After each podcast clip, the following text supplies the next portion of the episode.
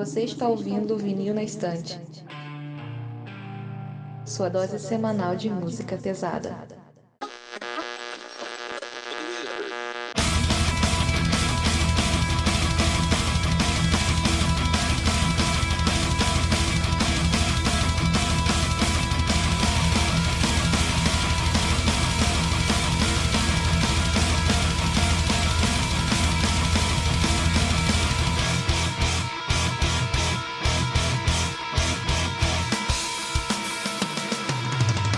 Olá, eu sou o Lucas. Eu sou o Paulo. Eu sou o Peralta. E eu sou o Sander. E hoje a gente vai continuar a nossa trajetória pelo mundo do thrash metal, né? A gente vai invocar novamente nossos espíritos Ecoletinho para falar das bandas de thrash que surgiram após os anos 90, ou que pelo menos se consolidaram a partir dos anos 90, né? Então a gente vai falar de bandas dos anos 90, trocar um pouco de crossover groove, falar dos anos 2000 e das bandas mais recentes. E novamente, né, dando o recado de que existe muita banda de teste no mundo, então a gente não vai falar de tudo, a gente vai falar só do que a gente manja. Então, se a gente não comentou alguma banda que você gosta, manda nos comentários, que a gente pode comentar numa zona de comentários. Mas dificilmente a gente vai falar de tudo, porque, né, muita banda pra falar, a gente vai focar só no que a gente gosta.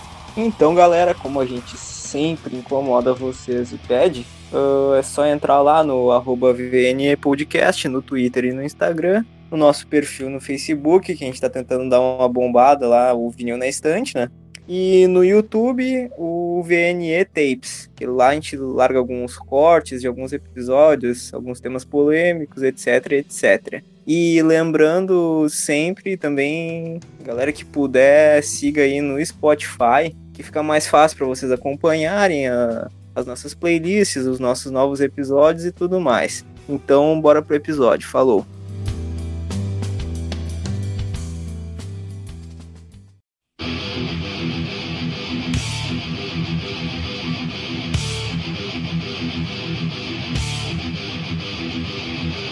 Então, para começar nosso papo, a gente vai falar um pouco sobre os anos 90, né? E eu acho que anos 90 no trash é sinônimo de crossover e groove, né? Então, a gente pode começar falando do Suicidal Tendencies, né? Que é a banda que mudou o gênero e trouxe uma, uma mistura ainda mais pro punk do que já tinha no trash antigamente e ficou muito mais no punk e no hardcore do que antes. É, na verdade, o que acontece com o crossover em geral no trash é que coloca um pouco mais de punk do que o necessário. Isso Suicidal Tendencies é uma das bandas que todo mundo recomendou para mim, principalmente porque eu cresci muito mais com trash do que qualquer outro gênero, né? E nunca clicou, nunca clicou. E eu até diria que o, a única coisa boa dos anos 90 pro trash metal é que o Megadeth lançou Rust in Peace em 1990. É isso.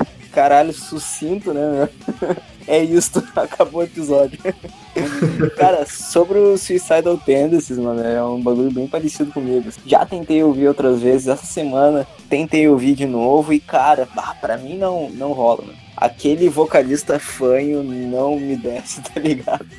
Mas eu entendo a, a importância, porque foi uma banda que, como o Paulo falou, estreitou muito mais as raízes com o, o hardcore, com o punk, né? Então, pegou o bagulho que estava sendo feito nos anos 80, até relativamente parecido com mais pro lado do que o Anthrax fazia, e trouxe com uma pegada mais simplificada, assim, sabe? Então foi muito importante, mas é uma dessas bandas que não me não me pegam muito, assim, velho.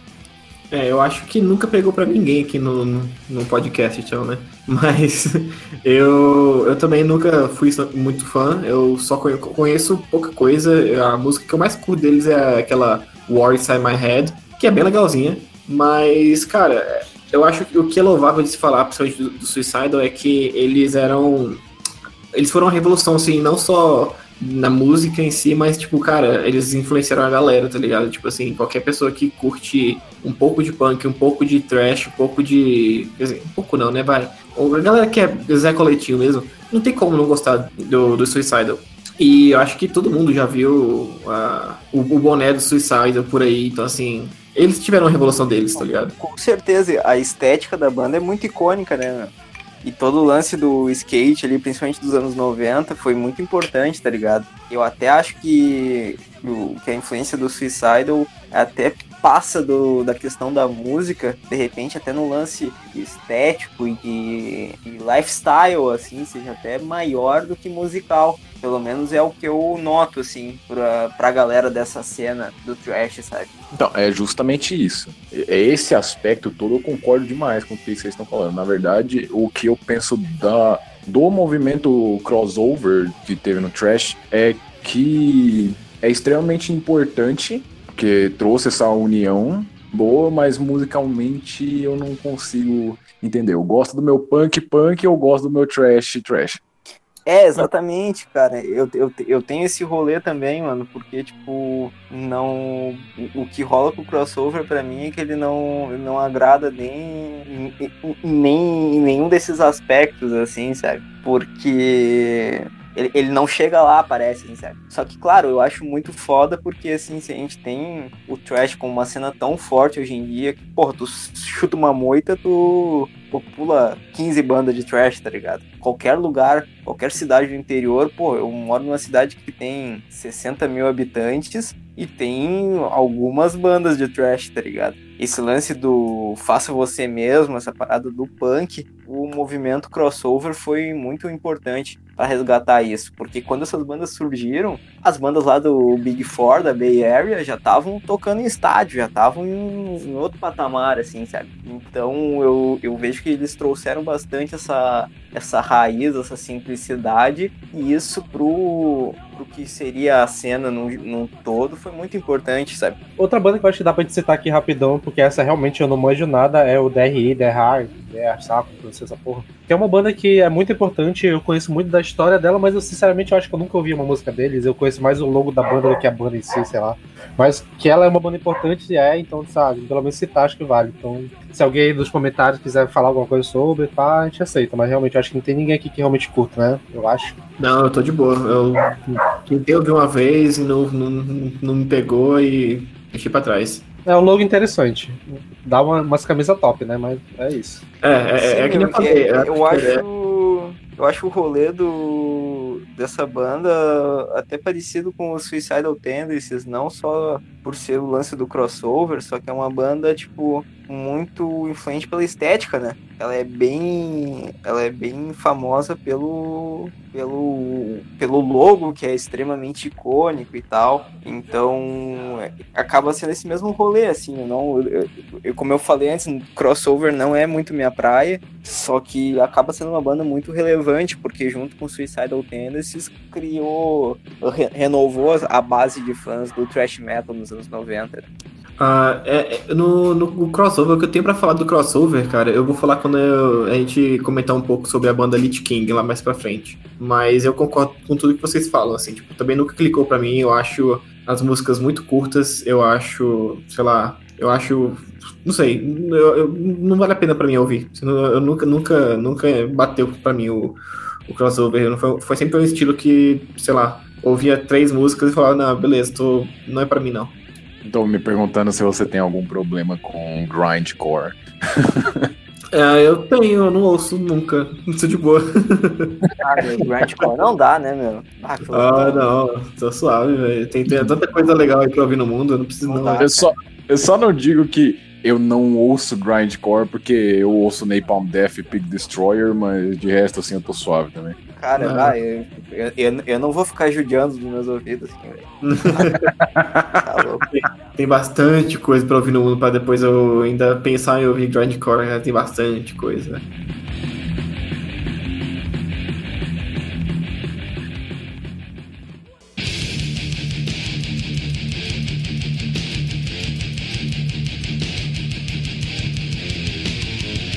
Uh, outra banda importante nesse comboio do thrash metal, só que não necessariamente parte do gênero, é o Pantera, que não é uma banda que me desce tanto. Eu acho que é aquela coisa que o Slayer tinha comigo, que é, é olha só como nós somos violentos, olha só como nós somos legais, olha só como somos agressivos musicalmente. E isso não, não me desce tanto e Fio Anselmo vai tomar no seu cu.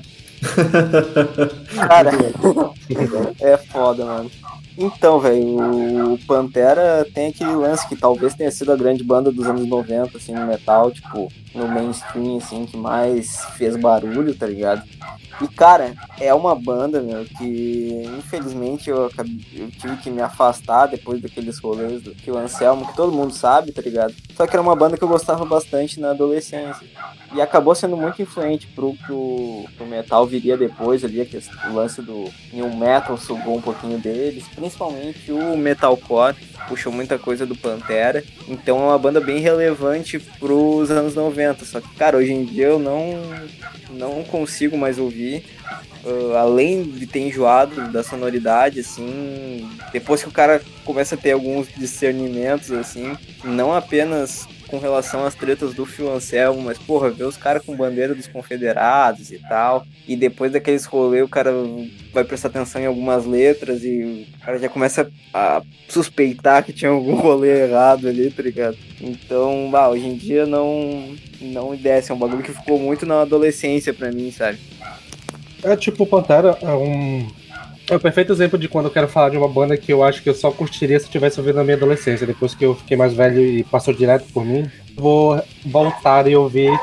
Porque, assim, eu já não gosto do Pantera. Assim, não é que eu não gosto, mas eu realmente não gosto. Não vou, não vou enganar ninguém aqui, não. E eu já falei isso várias vezes. Eu não gosto muito da sonoridade. Eu acho que. Eu entendo o valor, eu entendo quem curte. Eu acho que teve muita banda que conseguiu tirar o que tinha de bom na banda e conseguiu evoluir, tipo Gojira, que eu acho que tem muita coisa de Pantera, mas eles conseguiram evoluir a sonoridade. E como era uma banda que eu já não já passou por mim e eu tenho que voltar agora e sabendo do todo o background que a banda tem, tipo, não tem um atrativo nenhum para ouvir. Eu acho muito mais fácil voltar para ouvir banda clássica do que ouvir o, o Pantera sabendo que eles são tudo cuzão. Então, tipo, eu já não vi na minha adolescência, eu já não tive esse apego emocional com a banda, então, tipo, eu não tenho motivos para querer voltar e ouvir, apesar de eu achar que tecnicamente tem muita coisa boa ali, mas não, não me pega. É, é foda, porque eu, eu sou exatamente o contrário, o contrário aí do Thunder. Porque eu ouvi na adolescência, eu tive aquele apego emocional, tipo, eu gostava de bastante coisa da, da banda. Mas realmente, é que nem o Pirato falou, cara. Depois que você vê o que o Anselmo fez e, tipo, porra, não tem como passar, passar pano, não tem como você não olhar para aquilo e falar, porra, não dá, velho. E assim, quer dizer, tem, né? Tem gente que não tá nem aí. Mas eu não consigo. E. Cara, o que eu acho louvável no Pantera é realmente essa. É, é, esse, eles estavam num momento de transição ali. Que eles eram tão pesados que a galera não botava ele no heavy metal, mas. Ele, eu não acho trash. Eu, eu, eu nunca entendi por falarem que, que Pantera é trash, sabe? Tipo, pode ter uma outra música ali que tem uma, uma pegada um pouco mais rápida, mais pro speed, mas Cara, é engraçado falar que Pantera é trash. E é foda, depois que aconteceu essa parada aí do Anselmo, também eu cortei o cordão umbilical total, assim, eu não consigo ouvir mais, sei lá. Acho que a única música que eu ainda consigo ouvir é Cowboys from Hell, que eu acho divertido o riff, mas, putz, mais nada desce, eu não consigo levar a sério a banda e é foda, é, é foda. O, a, o, o que o cara faz para matar a banda, né, cara, é incrível. A gente tem que tirar um dia pra debater com o pessoal do Godcast, porque tem maluco lá que ainda gosta do Pantera. Acho que ia ser interessante essa, essa... Ah, interessante, cara. Seria interessante te falar sobre isso e tal.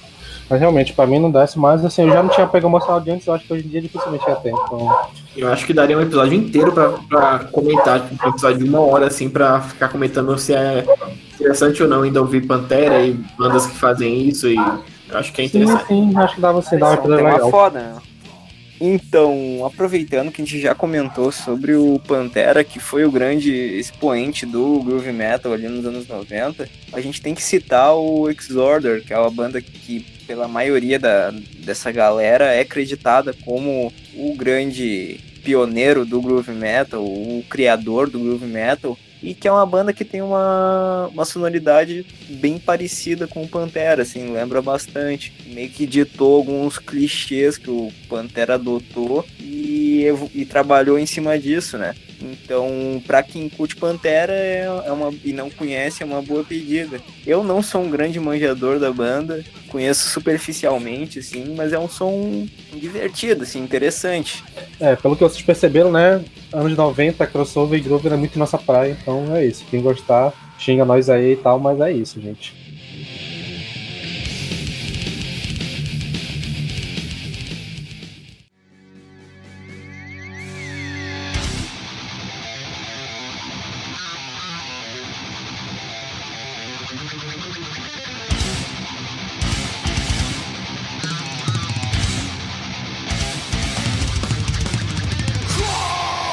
Eu acho que a gente pode avançar um pouco então agora para falar de bandas americanas que fizeram um sucesso, acho que mais pros anos 2000, mas que surgiram nos anos 90. E o Machine Head, eu acho que é a primeira banda dessa que até muita gente chama da, da nova onda, né? New Wave do thrash metal americano, né? Então, que vocês manjam de Machine Head? Porque eu pessoalmente também não manjo nada. Cara, o Machine Head é uma banda que ficou muito naquela onda ali, inclusive do. Meio semelhante ao Trivium, que a gente vai comentar um pouquinho mais depois. Que são essas bandas que pegaram um pouco na, na onda do metalcore ali no, nos anos 2000, só que puxando mais pro trash, com um pouquinho de, de elementos de death metal e tal, trazendo tudo isso com uma sonoridade um pouquinho mais comercial, né? Então, cara, o Machine Head é uma banda bem interessante, velho. Até considero bem uh, consistente ao longo da sua discografia. A gente pode destacar o álbum de 2007, que eu vou lembrar o nome agora, é o The Blackening.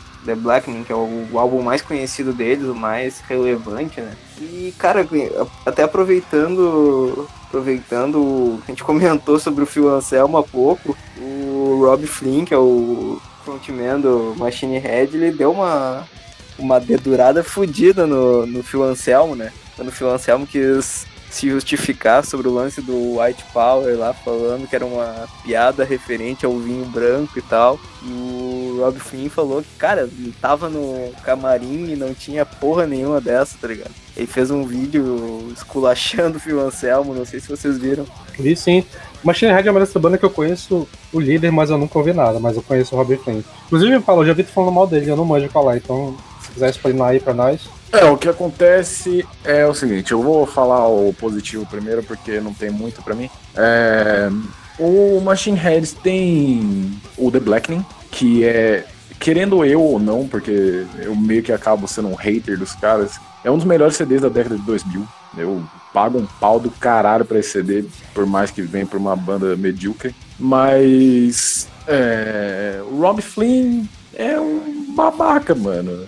Tipo, eu não sei exatamente apontar o dedo e falar, tipo, pô, eu odeio tal coisa desse cara. Não, esse cara pra mim é um babaca, mano. Tipo, ele como frontman é uma coisa que eu não gosto, apesar do The Blacking. É, pra mim, ele ia bem quando ele era é, guitarrista de outras duas bandas de trash, inclusive, que é o Violence e o Forbidden. E o prego, no, o prego final no caixão do Machine Heads, tomara, tomara, foi o CD do ano passado, que é ridículo. É, é uma das piores coisas de metal que eu ouvi nos últimos anos, assim. Tá a é par. tão ruim assim, mano. Nossa! É, é, é tão ruim assim, não ouvi, velho. 73 minutos de um terraplanista cantando com riffs clichês. Cara, ele é terraplanista, mano. Não, não, é porque, tipo, ele é conspiracionista pra caralho. É bizarro, mano. Que viagem, mano. Eu não sabia, velho. Não, é estranhaço, mano, na moral. O que, eu, o que eu conhecia do, do Rob Flynn, mano, é que ele é meio arroz de festa, né? Tipo, ele tá tá sempre querendo, tá sempre tocando com todo mundo e tal. Tô ligado que ele corre, corre, corre um monte de rolê, assim, com várias bandas diferentes e tal. Só que, bah, não sabia desse lado dele, mano. Não, ele é doente, mano. Você pega as letras do CD do ano passado, ou você dá risada, ou não sei, você faz parte do jogo, mano. Caralho, velho. O que eu sinto muito do Rob Flynn é que ele era. que ele, ele é muito palpiteiro. Tipo assim, eu acho que a. Quando rolou a parada lá do, do White Power lá do, do Anselmo, eu lembro que ele foi um dos primeiros a falar e tal, e tipo, eu sinto que o Rob Flynn e o Corey Taylor são os dois palpiteiros do método, tá ligado? Tipo, acontece uma parada, eles estão falando, estão comentando. É o, né? Corey Taylor e o Rob Flynn, os dois palpiteiros do metal, velho. Tipo, na hora, é o, é o, porra, é o pode, crack... ser, pode ser uma parada lá com uma banda de sei lá onde e uma polêmica dos dois falando. Tipo, parece que, é o... que os, os os, os, entrevistadores já sabem também que eles vão falar, tá ligado? Já vai atrás, tá ligado? É, é muito o, engraçado. É o Felipe Neto do metal, né? tipo isso, velho. Caralho. Tem opinião sobre tudo, né, cara? Porra, mano. É incrível, velho. Mas eu não sabia disso que o Rob Flynn era o guitarrista do Violence. E inclusive o Violence, é, a gente não comentou no último episódio de Thrash Metal, mas aquele álbum de 88 deles é muito bom, é muito foda. É muito pesado, é muito rápido, mas é muito bom. Vale a pena ouvir. Se eu não me engano, é, o álbum do Violence e o do Forbidden vieram no mesmo ano. É o Forbidden Evil, eu não lembro o nome do, do Violence, acho que é Eternal Nightmare, não sei. Isso mesmo. Cara, dois CDs fodas, assim, que não são tão valorizados. É porque o trash dos anos 80 é. talvez seja o setor mais conhecido da história do metal. É, talvez isso seja opinião polêmica também, mas sei lá. E acaba que muitas bandas excelentes, como Violence e o próprio Forbidden mesmo, não tiveram tanto destaque porque tinham bandas brilhando como Testament. É, Testament, cara, Megadeth. tipo, foram sufocados, né, meu? Porque era muita banda. E Exatamente. Muita banda ficando muito grande ao mesmo tempo, né, cara? E não E só qua- ali no. Cara, pra quem era dos Estados Unidos já era horrível, porque tinha banda pra caralho lá, tá ligado? Sim. E ainda puxa mais, tipo, pô, o trash alemão, daí o trash aqui na América Latina crescendo, etc, etc, etc, tá ligado? Então era muita banda, muita gente ficou soterrada nesse bagulho, né? Se você fosse pegar CD assim que ia se destacar na década de 80 mesmo, era uma coisa muito extrema, tá ligado? Era uma coisa muito excelente pra mais, sabe? Tipo, o Beneath the Remains do Sepultura, ahn, o Killing Technology do Voivod, es- essas bandas assim, tipo, esses caras acabaram ganhando o destaque que meio que tem até hoje porque lançaram clássicos, tá ligado? Tipo, eu não acho que eu posso colocar um CD tipo Forbidden Evil ou Eternal Nightmare numa, numa categoria de clássico. Mas são CDs excelentíssimos, tá ligado? Porra, Mas cara, sobre o Machine Head é uma, uma merda. Tipo, se, se vocês, se vocês forem pegar alguma coisa, ouçam The Blackening. Talvez. Não, The Blackening é muito foda, Locust, mas The Blackening é muito foda. Eu, fora esse álbum, eu vi muita pouca coisa deles, assim, sério. Tem coisas que eu curto e tal, mas esse álbum, esse é confirmado, tá ligado? E sobre o que a gente tava falando, ele ser extremamente palpiteiro, afim, cara. Até achei uma, uma manchete aqui. Machine Head, banda rebate crítica em resenha de novo álbum. Porra, cara. O maluco se prestar a procurar resenhas negativas do álbum que ele lançou pra ficar respondendo, mano. Ah, daí é foda, né, velho? Daí é foda, cara. É impressionante, né? Poderia, poderia ter uma mesa redonda do rock barra metal, assim, colocar Rob Flynn, é, Corey Taylor, Dave Grohl, todos esses mano, tudo Cara, pra comentar, sim, tá ligado? O Dave Grohl é o cara que é, quer ser tão legal que ele irrita as pessoas, tá ligado? Tipo, um choque de cultura do metal, né? Essa dele. É, meu, imagina, cara.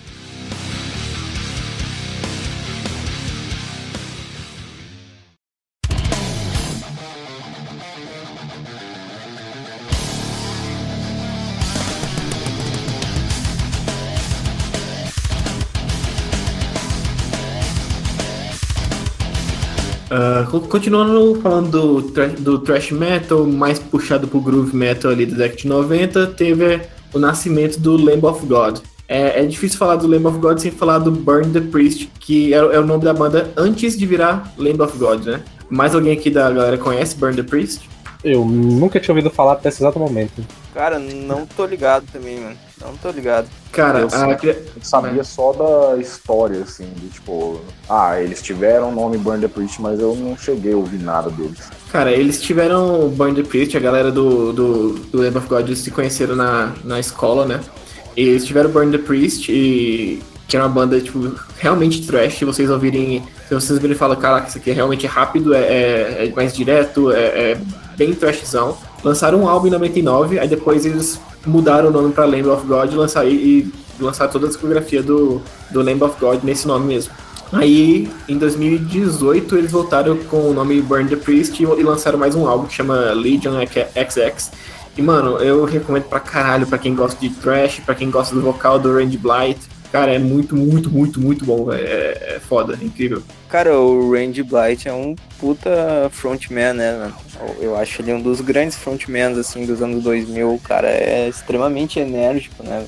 E o, o rolê do, do Land of God, como eu sempre gosto de chamar, a banda lambida de Deus, é uma daquelas bandas que, tipo, nem os próprios integrantes sabem rotular, assim, sabe? Alguns falam que, tipo, ah, não, nós somos speed metal. Outros falam, não, nós somos groove metal, tá ligado? Então eles caíram bem naquele bolo ali de bandas do fim dos anos 90, início dos anos 2000, que ao mesmo tempo que não se encaixavam naquela parada que veio depois de metalcore, new metal e tal, também não faziam parte do, do rolê mais clássico, né? Então são essas bandas que pegaram uma, uma transição, assim, do, do som clássico pro som mais moderno. Então, no Lamb of God, sei lá, em alguns momentos vai soar como trash, às vezes como groove, às vezes até como death metal, tá ligado? Eu acho que a galera chama muito de death metal por, por causa do vocal do, do Isso, né? Porque, isso. Sim, porque sim. Como, como death mesmo não tem muito vo- vocal, é, não tem mais nada de death, assim. É, eu acho que é uma mistura muito porque as guitarras soam meio speed, meio thrash, tem uns riffs bem thrash.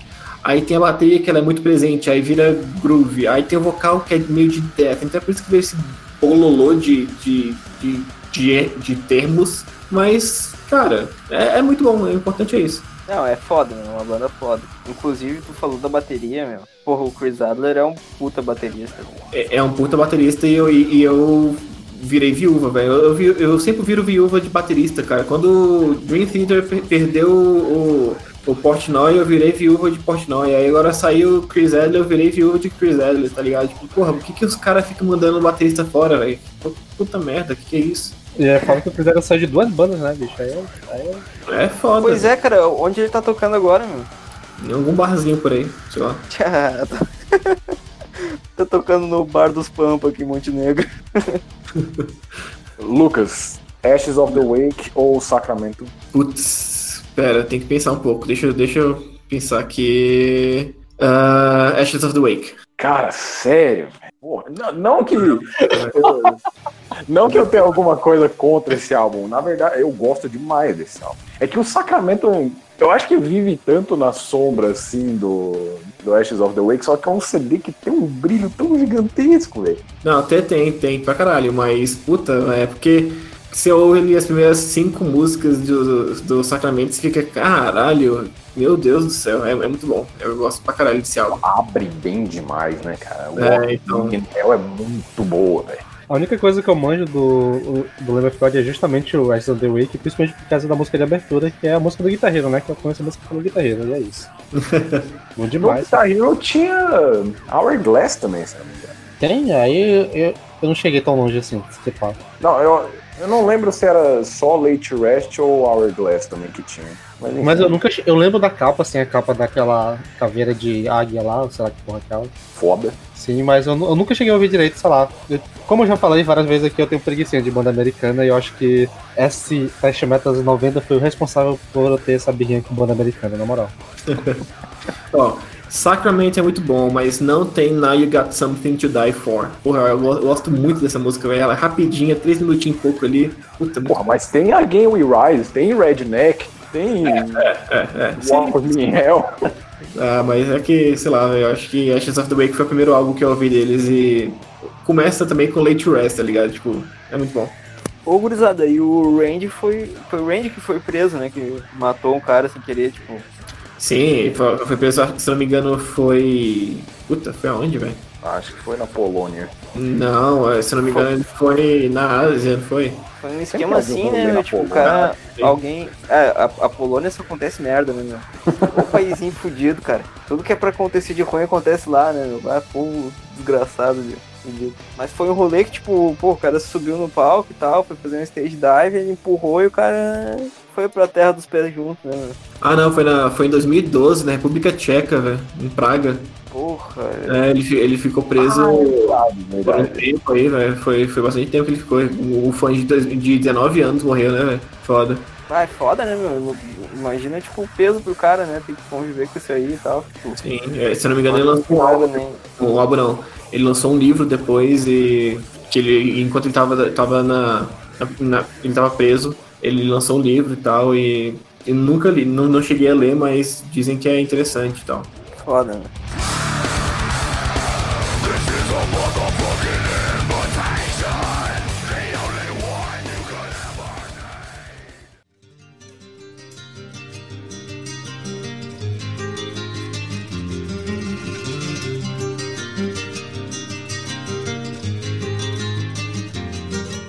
Das bandas que sobraram, assim, digamos, do trash dos anos 80, teve o Annihilator, que fez a sua carreira mais na década de 90 do que na de 80. Até porque o debut dos caras foi feito na, em 89. Né? Mas Assim, junto ao Rust in Peace é que não tá próximo, mas no ano de 90, 1990, eles lançaram o Never Never Land, eu acho. E puta álbum. Puta álbum. vale a pena cada segundo de ouvido, assim. O Annihilator, eu acho que não cresceu tanto quanto poderia ter crescido, porque não era aquele thrash metal que o pessoal estava acostumado. Era uma coisa um pouco mais melódica. O Jeff Waters sempre foi um guitarrista mais técnica, é, técnico e melódico do que, sei lá, um Jeff Hayman da vida, um Kerry King da vida. É também porque eu, nesse, nesse caso de comparação com o Kerry King, o Jeff Waters sabia tocar, né? Mas. mas aí até aí tu vai comparar qualquer quase guitarrista, né? Então é foda. Não, mas no, no caso, o Annihilator tem os três primeiros álbuns, tipo, vale a pena demais, assim, vale a conferida. E é isso aí. Eu não, não acho que eles transicionaram tão bem para os anos 2000 também, porque se eu não me engano, começou aquela troca de vocal, assim, que, ah, o Jeff Waters canta, aí um mano, um mano que parece de uma banda de rock alternativo canta, e sei lá, é, é estranho. Ana Relator eu gosto muito, eu descobri ele na minha época de adolescente também, que eu tava, tipo assim, louco atrás de todo tipo de banda. Vale a pena dizer que o Jeff Waters é canadense, canadense então assim, é canadense. e ele e, tipo assim, então foge um pouquinho daquela cena mais americanizada, e acho que é por isso que também ele não cresceu tanto. E eu acho que o maior problema, assim, da, da banda é porque eles sempre trocaram muito de integrante. Então, tipo assim, eles tiveram, sei lá, seis ou sete bateristas, acho que mais, na verdade. Uh, sempre trocou muito de vocalista, tipo, é, é muito difícil. Pra ter, vocês terem noção, assim, de 2016 pra cá, eles estão com, o mesmo, com a mesma formação, e é o maior tempo de formação parada que eles tiveram. Antes ele sempre ficava trocando, tipo, ah, tá sempre com baterista e com vocalista, ou tá com vocalista ou guitarrista, mas tá trocando de baterista e baixista. Ah, então é foda. Pô, isso é foda, cara. Isso é foda. A formação é complicado. Isso é foda pra, pros fãs deve ser uma merda, porque, cara, tu não, não te apega com o bagulho, tá ligado? E, tipo, pra sonoridade também é complicado, né, meu? Porque, porra, tu tem que estar, tá, sei lá, de 4 em 4 anos tem que estar tá conhecendo cara novo e adaptando tua, tua, teus métodos criativos e tudo mais, cara. Porra, não... banda que troca muito de integrantes, assim, velho, é foda. É, se eu não me engano, inclusive, acho que no começo dos anos de 2010 eles estavam com um baixista e baterista contratado, assim, músico contratado, porque saiu uma galera e eles contrataram só para fazer um show, depois não tinha mais ninguém. Não, eu acho que não afeta muito o, a composição, porque sempre foi, sempre foi o Jeff Waters que, que compôs as letras e fazia os riffs e ele, ele é um meio que um gêniozinho, então ele sempre produziu o vocal também, ele é um bom vocalista, então assim, não atrapalhava muito a composição da banda, mas eu acho que atrapalhava, atrapalha um pouco quando você quer descobrir mais a banda, aí você pô, é o Jeff Waters de amigos, tá ligado? É foda. Troca de membro nunca foi problema para uma banda que eu gosto muito. Que inclusive o Dave Mustaine, na época do So Far So Good So What pro Rust in Peace, fez audições com o Jeff Waters. Não sei se vocês sabiam disso, uma curiosidade. Eu sabia.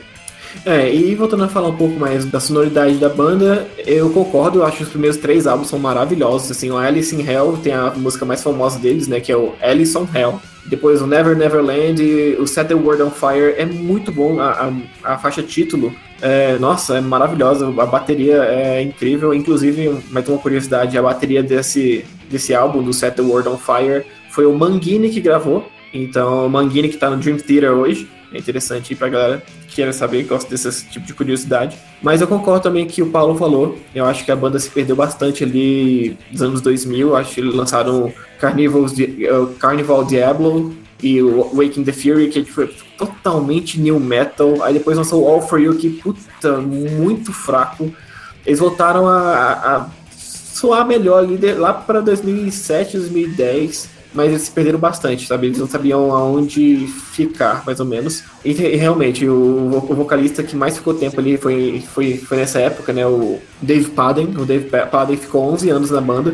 E no começo ele puxava total pro, pro new metal, assim, e nossa, bem fraco. Mas depois, os últimos álbuns que ele participou, de 2010, 2013 e 2015 e são álbuns bem legais, cara. São álbuns que vale a pena ouvir. São álbuns que tem coisa boa ali e não é perfeito, mas vale a pena ouvir.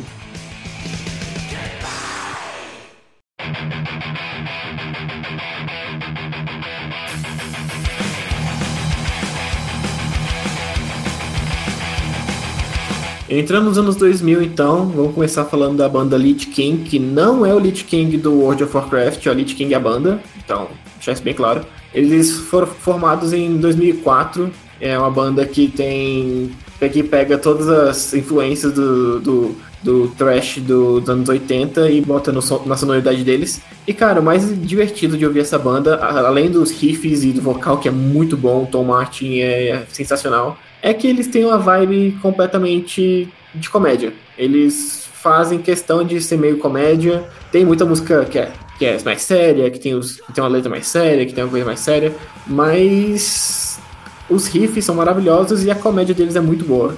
Não sei se mais alguém aqui manja, mas eu gosto muito dessa banda, eu acho ela muito divertida, sério. É, é, de 2000 pra cá é a banda de, de trash que eu mais ouço e eu acho muito bom ouvir. Cara, eu não manjo nada, mano, mas só pela tua descrição aí, cara, eu achei bem interessante, velho. Vou ir atrás disso aí, mano. Cara, e é isso mesmo, assim, eles são bem divertidos de ouvir. Eles explodiram quando lançaram o segundo álbum deles, o Toxic Zombie Onslaught, que tem a, a faixa Black Metal Sucks. E eu vivo por essa faixa, cara. É muito boa, é muito divertido de ouvir. Eles zoam black metal assim, sem zoar, sem, sem, sem parar. É muito bom. E Gostei. Inclusive, nesse mesmo álbum tem uma música que chama. Que, que, se vocês procurarem ela no, no Spotify, vocês não vão conseguir ler ela inteira, porque ela é Attack of the Wrath of the War of the Death of the Strike of the sei lá o que, sei lá o que, sei lá o que. É tipo aquela.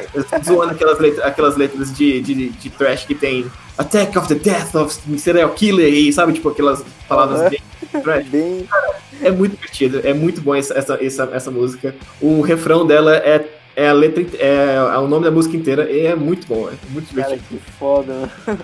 E, tipo, só por falar mal de black metal, eu já sei por que tu gosta tanto dessa banda. Né? Ah, você tá ligado, né? Você tá ligado. Isso explica muita coisa, né? e cada álbum que eles lançam, eles lançam ah, várias músicas e uma música, é, o Lich King e o número do álbum. Então, eles têm cinco álbuns lançados no último álbum, eles, eles lançaram o Lich King 5 e 6, que é o álbum de 2017. Eu recomendo todos os álbuns, os álbuns são bem legais, mas o álbum de 2012, o Born of the Bomb, foi quando eles meio que saíram da garagem deles e fizeram um álbum mais com uma produção muito boa e com riffs mais pensados e tal. E o álbum de 2012 eu acho que é um dos melhores álbuns de, de thrash metal, ponto final. Se vocês ouvirem o riff por riff, refrão, letra, é muito bom. Eu recomendo demais o álbum de 2012, Born of the Bomb. Uma, uma coisa muito importante sobre crossover também. Tem uma música do Lich King que o nome da música é Crossover Songs Are Too Damn Short. Que é basicamente as músicas de crossover é muito curta. E é uma música de 1 minuto e 14. Caralho. E, que é uma música de crossover que eles fizeram. E nessa música eles falam que eles gostam do riff, eles gostam do, da energia, mas parece que quem, quem toca crossover tá, tá louco pra acabar logo, de parar de tocar logo. Caralho. Aí você ouve a banda, aí você ouve a banda, você vai ouvir o álbum e tem 30 minutos e 19, 19 faixas. E é isso, é muito bom. É exatamente o que eu penso Caralho. crossover. É que crossover é muito ejaculação precoce, né? É, é, é engraçado, cara. Não desce. Eu adoro essas descrições, velho.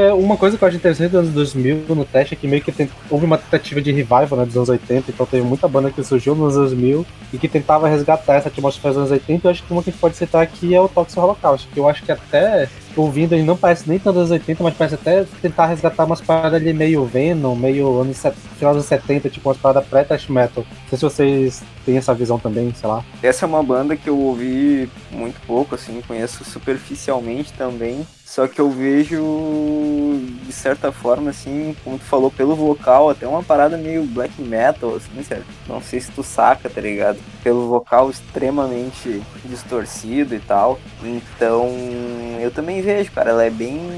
Ela, ela até puxa bastante pra tosquice ali do Venom e tal, pré-trash. Saquei essa alusão que tu fez aí, tá ligado? Cara, Toxic Holocaust, das bandas dos anos 2000, assim, eu acho que é a que eu mais defendo. Eles e o Skeleton Witch. Mas, cara, é, é- é um, era um trash metal tão simples. Tão, tão, tão simples que eles faziam. E funcionava pra caralho. E, tipo, o Joe Grind parece que canta com essa coisa de black metal mesmo, só que naquela agressividade e na limpeza dos instrumentos do trash. E dá certo, cara, dá certo. A discografia dos caras é boa. Eu, se fosse recomendar um álbum pros mais tradicionais, assim, de trash, eu diria o Hell on Earth de 2005. O Evil Never Dies também é ótimo. Mas, aos meus ouvidos, o melhor deles é o Conjuring Commands de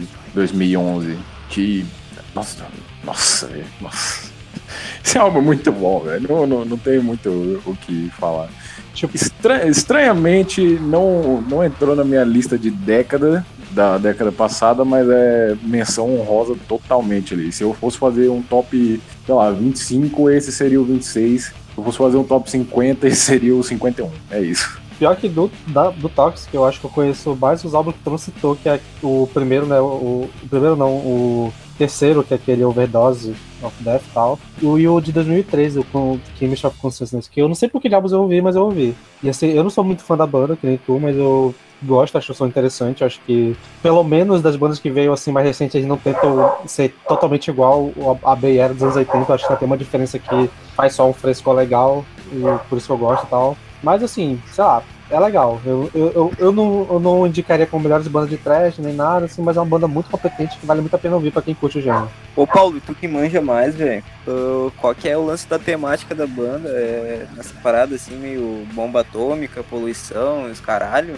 É aquela coisa, é, um pouquinho de preocupação ambiental, é aqueles clichês de trash metal também, tipo, é, Porque eu tava pensando, né, meu, Ataca- até... é, bombardeia a cruz, tá ligado? Eu, Sim. eu acho que o Sander conhece essa música porque tá no de 2008, Overdose of Death, Nuke the Cross. Sim, até eu tava pensando, meu, que isso Ah, é é, uma eu banda que a gente podia ter comentado no, no episódio sobre meio ambiente, tá ligado? Porque, porra, o nome Toxic Holocaust, tipo, é meio sugestivo, né? Essa que tu citou, Paulo, eu acho que esse pai é até a mais famosa deles, né? Essa no The Cross. Pelo menos foi a primeira música que eu ouvi deles. É, essa música é muito boa. Eu acho que os singles mais conhecidos estão nesse álbum. E se eu não me engano, nesse álbum também tem algumas regravações de algumas músicas do, do Evil Never Dies. Tipo. É...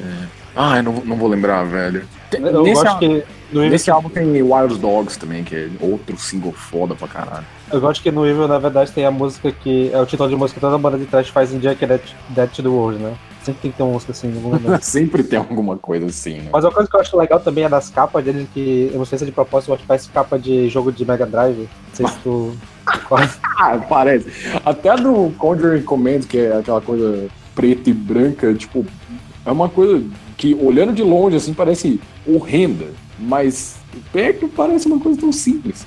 A outra banda que eu citei junto ao Toxic Holocaust, que é o Skeleton Witch, é, junto a eles, o que salvou o thrash metal pra mim nos anos 2000, que então, isso eu ia fazer de comentário anteriormente, que na década de 90 e 2000 também, o trash ficou meio pra trás assim em relação aos gêneros extremos. Tipo, Doom começou a se destacar mais, é, Death começou a se destacar muito mais, Black Metal começou a se destacar muito mais também. E o que sobrou pra mim pra ouvir foram justamente essas duas bandas, Skeleton Witch. Eu e acho que o Trash, ele meio que, o Trash ele meio que pegou o mesmo caminho do Power Metal, né? De ficar meio saturado e tal, nesse, nesse de, É, de- muito Sim, sim. eu- eu né? acho que teve. Acho que teve um momento tão grande assim no, no holofote que cansou, tá ligado? É, meu, é que na real o que eu vejo assim, tipo, naquela fase todo mundo ou queria ser Trash Bay Area ou queria ser crossover, tá ligado? Ficou muito, tipo, nesses dois polos, assim, e, velho, não.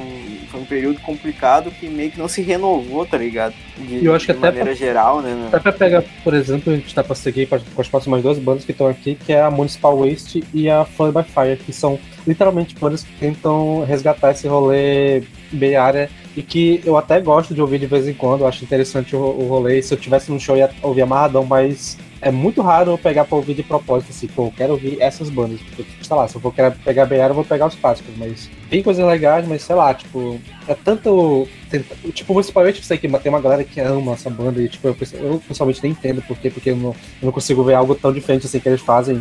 Parece bem genérico pra mim, mas sei lá. É legal, mas, porra, tá faltando alguma coisa ali pra realmente fisgar, pra não ser só mais uma banda de trash no mundo. Se tem uma coisa que tem no mundo é banda de trash, né? E é, como, como eu dizia sobre o Toxic Holocaust, o Skeleton Witch também tem essa essa misturazinha de é um thrash metal simples com aquele vocal mais próximo do black metal. O primeiro vocalista deles é, é surreal, cara. Eu, eu adorava aquele vocal. Infelizmente ele saiu, mas parece que o Skeleton está progredindo bem sem eles. Agora não é mais uma banda de thrash, agora parece que é uma banda de prog death, o que é uma transição estranha. Mas enfim, Caralho, meu, do trash pro prog death. é bizarro. E o, louco. o trash deles, tipo, você pega pra ouvir aquela coisa super simples. Aí você vai ouvir o último álbum deles, que é o de Prog Death. Cara, é surreal, mano. Os caras metem uma atmosfera fodida, toca bem pra caralho, não sei o que. É foda, velho. Mas, é, de recomendação de álbum do Skeleton Witch, o de 2007, Beyond the Permafrost. Do Municipal Waste eu acho que eu não consigo é, indicar um álbum em si, porque eu pessoalmente não curto tanto. O Follow by Fire eu gosto muito do álbum, acho que é 2009, que é o Spirit the Fire. É até uma banda que eu tenho uma história engraçada porque eles vinham pra Manaus, assim, tipo, era aquele rolê, tipo, é raro vir banda pra Manaus e quando tu vem, tu meio que tu faz um esforço pra ouvir, porque, porra, quase não vem banda pra cá, então tu vem, quando vem, bora ouvir, né? E eu ouvi a discografia deles, é, o que eles tinham lançado até 2013, eu acho, mais ou menos, que era a época do show. Aí o pai do vocalista morreu um dia antes do show e esse- e o show foi cancelado. Eu nem cheguei a assistir os caras e foi uma onda. Mas é isso. A banda é legal, legalzinha sempre que. Pra quem curte esse teste Area, eu acho que vai se amarrar, mas pessoalmente eu acho que não tem nada tão demais assim. Municipal Waste, sei lá, só não curto mesmo. Sem vocês. Ah, do, é, pros mais conhecedores de trash que podem vir nos comentários e falar, mas Paulo, tinha o Evil também, além do Toxic Holocaust e o Skeleton Witch? Cara, a minha opinião sobre o Evil é que se coloca um vocalista um pouquinho mais parecido com o James Hetfield, é o que o Greta Van Fleet é pro Led Zeppelin. É isso. Uau, polêmicas. Se bem que nem tanto, né? Porque eu concordo também. Até isso que eu nunca curti muito o som dele, eu passei direto batido, nem botei na pauta por causa disso.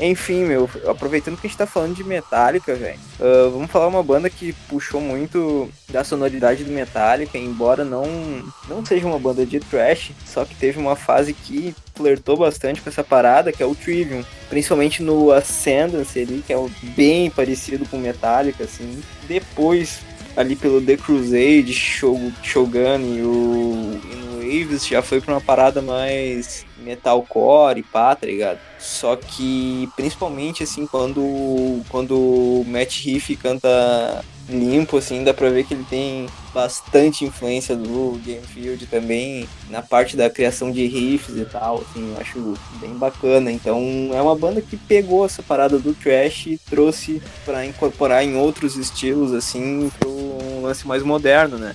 Então, vale a pena citar. Eu gosto muito do Waves. Mas foi só o que eu ouvi da banda, assim. Tipo, tem um amigo meu que é muito fã da banda e tal. Ele não é muito fã de metal, mas ele gosta muito de Trivium. Eu acho legal. Eu gosto do canal da Twitch do, do Goody, que acabei de esquecer o nome dele. Como é que é? Matt Riff, É né? O Matt Riff. Eu gosto muito do canal do Matt Riff na Twitch, os covers que ele faz, acústico, fica mó legal. Mas sei lá, eu sempre tive uma preguiça de ouvir Trivium, sei lá. Apesar de eu gostar do Wa- Waves, mas sei lá. Preguicinha, mas não acho ruim não. Só não é muito minha, na, minha, na minha vibe. Também não é muito minha vibe, não. Eu, eu lembro que há um tempo atrás, isso no, no começo da década passada, é, tinha uma galera assim grande do metal falando muito bem de Trivial e tal, e falava que era o próximo Metallica. Aí eu lembro que eu fui dar uma ouvida assim, eu acho que eu não lembro nem que música que eu ouvi, e é, não desceu, velho. Pode começar com a polêmica? Porra, vai lá, vai lá. O vibe eu É. quero ver sangue. Não, é que pra década de 90 teve o Machine Head e pra de 2000 tem o, o Trivium, né? E... Ah, meu, para, o Trivium é muito melhor, velho. Se Não, não, não, é, é estranho até você fazer esse comentário, porque o comentário que eu ia fazer agora é que, tipo, diferente do Machine Head, o Trivium não tem um CD bom. Tipo, é, é- é estranho até. Eu, eu gostaria de uma indicação de alguma coisa que possa ser decente, porque pra mim deles é, é tudo médio pra baixo, assim. Então, sei lá. Ah, meu, é vai tomar no cu, velho. Shogun é Nunca muito foda. Nunca clicou pra mim. Eu não entendo essa onda com match heavy, tipo, bom guitarrista, mas que mais? Tipo, sei lá. Sai daqui, Paulo. Saia já daqui. Cara, o Você sai daqui depois de ter falado de Imperial Triumphant, cara. Cara, o malu- maluco é colosso, né, meu? Al- alguém chama a Gabi pra me defender aqui, meu, por favor. Qual que é o teu rolê com o Trivium? Tipo, tu só não curte, assim? Qual que é o esquema, assim? É com a sonoridade e tal? Cara, eu não sei, tipo, eu, eu acho que eu fui com expectativa alta demais, porque eu via, eu vi o comentário também sobre, pô, vai ser o próximo Metallica, e eu fui ouvir o primeiro álbum, que é mais próximo de Trash, assim, né? e fiquei Uhum. tipo, tá, me venha com alguma coisa. E nunca veio, mano. Cara, o, o que que eu acho, meu? Eu acho que é uma banda que depende muito da época que tu ouve, tá ligado? Porque assim, meu, tipo, eu curto, mas muito porque, tipo, eu ouvia quando eu tinha, sei lá, uns 14, 15 anos, tá ligado? Ah, tem Então, valor tipo, nostálgico, cara. tipo, ficou, tá ligado? Ficou pra mim, assim, tá ligado? Então, Uhum. até realmente eu acho que, de repente, assim, pra quem ouve depois de um tempo, já não já não pega mais, assim, sabe? Porque eles É. têm eles têm uma, alguns viciozinhos, assim, muito Uhum. oriundos dessa fase do metalcore que eles passaram ali no finzinho dos anos 2000, início dos anos 10 ali, que pra quem ouve hoje em dia já fica meio, hum, tá ligado? Cara, eu, não sei se você conhece o Silogs. Quem? Que? Silogs, a banda Silogs. Não tô ligado. Tipo, é o Josh Middleton é um puta guitarrista, ele é guitarrista do Architects também. E o Silogs é uma banda mais próximo de trash do que o Trivium é. Mas, cara, é, é o mesmo esquema, sabe? Tipo, são dois puta guitarristas fodas, mas que a banda não clica pra mim, cara. É, eu, eu conheço, é uma banda tipo muito ok, mas é isso, é uma banda ok. Isso, o, o Trivium, é, eu acho que é isso que mata o Trivium pra mim, tá ligado? Tipo, é, fica essa coisa, eu, eu não entendo, pra mim é uma das bandas mais overrated que existe, tá ligado? Tipo, é, tem essa promessa toda de, ah, nossa, é o próximo Metallica ou alguma coisa do tipo, ou é uma boa banda. E, ok, talvez seja uma boa banda no Eu máximo, acho- é isso. Cara, eu acho que rolou isso aí, meu. Acho que com esse lance de, tipo, dessa pressão, assim, ah, eles vão ser o próximo. É, esse hype, assim, já, eles vão ser o próximo Metallica e tal. ah, rolou que, tipo, eles não. Acho que eles nem. Não sei se eles queriam tanto isso, se eles não estavam prontos pra ser uma coisa desse tamanho, assim. Uhum. porque eles vinham numa fase muito boa ali até o In Waves, daí eles lançaram o, o Vengeance Falls, que é um álbum já meia boca, assim, e eles lançaram o Silence in Snow, que Eu lembro da tentaram, tipo, desse ir, álbum. ir bem pro uma parada até bem comercial, assim, sabe? Deu Aham. uma empopada muito grande, assim, e daí, tipo, acho que justamente pra alcançar esse tamanho, assim, que se esperava, e daí eles se perderam um pouco, tá ligado? Eu vejo que, falar- tipo, agora, os últimos dois ali, o The Sin and the Sentence, de 2017, que eu até comentei no último, episódio, que é bem bom, bem consistente, e o What the Dead Man Say, que é desse ano, já parece que a banda já se como é que eu posso dizer, se consolidou assim no que eles querem ser, tá ligado? Uhum. Só que eu vejo muito disso, tipo, eu acho que foi uma banda que ali na, na metade do caminho eles se perderam, assim, e não, não sacaram muito bem o que, que eles queriam ser da vida, tá ligado? O, o Trivium, por mais que tenha esse comentário negativo meu, é, vai ser sempre uma banda que lança e eu vou ouvir. Porque eles são gigantescos, né? Uma das maiores bandas da atualidade, ao meu ver, pelo menos. E, sei lá, eu, eu sempre vou tentar é, ouvir e encontrar mais coisa do que tinha pra mim quando eu ouvi da primeira vez, sabe? Eu vou ser polêmico aqui a troco de nada, mas nesse rolê de bandas assim que vão ser o novo Metallica, eu sempre achei o Bullet for My Valentine muito mais promissor do que o Trivium nesse, nessa expectativa. Amém. Até pelo menos 2014. Ah, velho. 2015 aí Não sei, lançaram um apoio fraco, mas até no Ah, início, os três velho. primeiros álbuns do, do Bullet eu achava muito que eles poderiam realmente ser essa banda. Cara, eu, eu já acho assim, mano.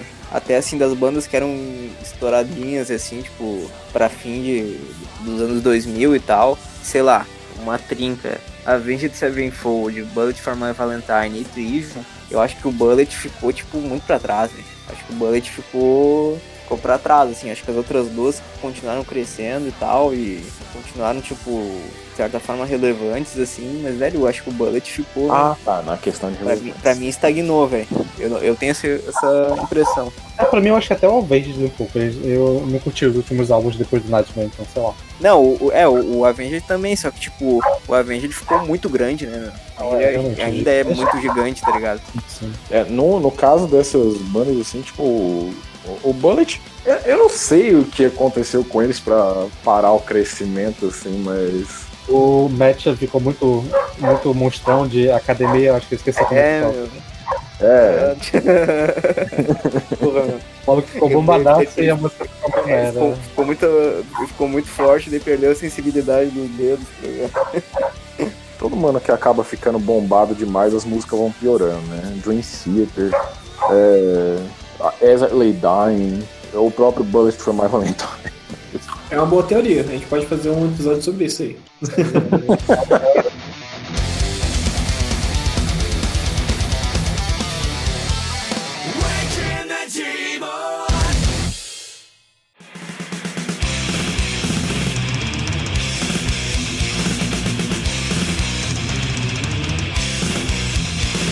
E agora trazendo um pouco pro Brasil, né? A gente tivemos duas bandas que eu acho que representaram bastante esse rolê 2000 no Trash.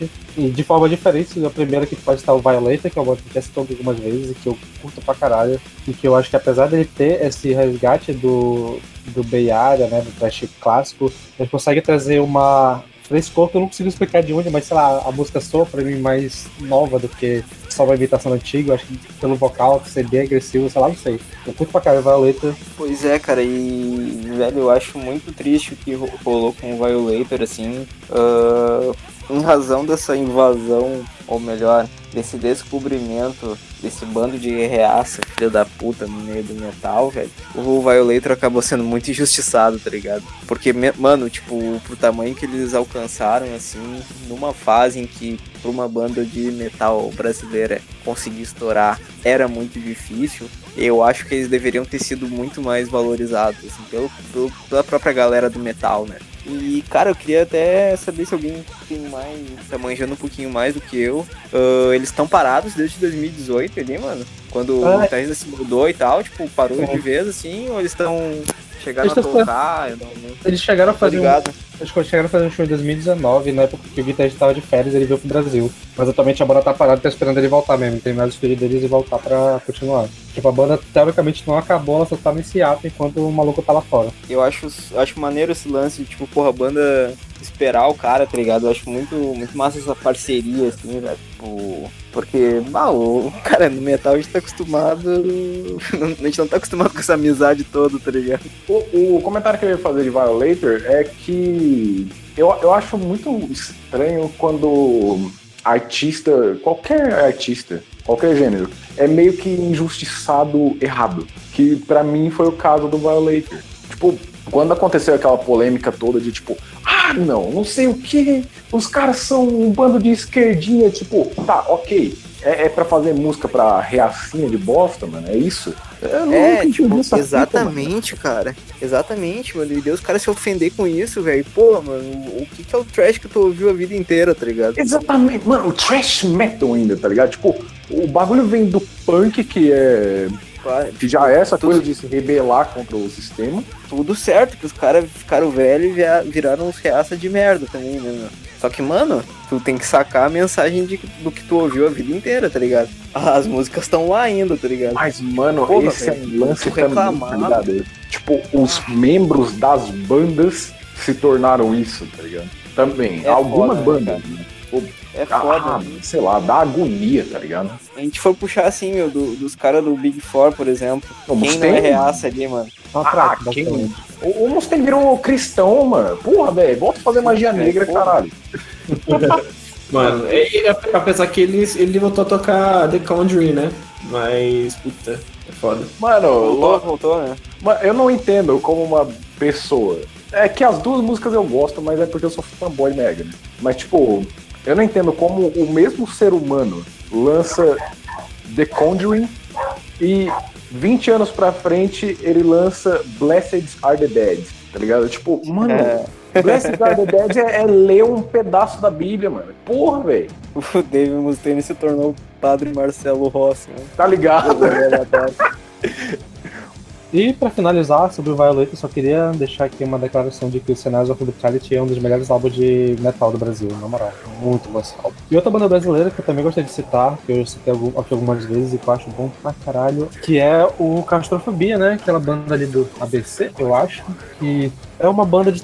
Eu não sei nem se dizer se é um teste, assim, meio quase um crossover, eu não sei explicar muito a sonoridade dele, porque eu realmente não manjo tanto, mas sei lá, eu acho que tem uma coisa na banda que faz só diferente, que faz só um rolê mais assim, meio de quebrada, sabe? Não sei se é no jeito de cantar, se é na bateria, mas a bateria é uma parada que sempre destaca muito pra mim, porque eu, maluco, eu gosto de usar uns tempos quebrado e tal. Mas eu curto pra caralho Claustrofobia, principalmente o álbum Pest de 2011, que é em português e que é maravilhoso. Mas tem alguns álbuns antigos, tipo Thrasher, que eu acho legal também. Eu não sei se vocês curtem e tal, mas porra, o Claustrofobia é bom demais, na moral. Cara, é um bagulho que eles se autodenominam de metal maloca, né, meu? Então, tipo, é um metal meio maloqueiro, assim. Metal meio Gaviões da Fiel, tá ligado? Na real, nunca ouvi claustrofobia. Caralho, Sério? na moral, É um dos meus, é um dos meus arrependimentos. Ouve o Pest, ó, o Pest é do caralho, na moral.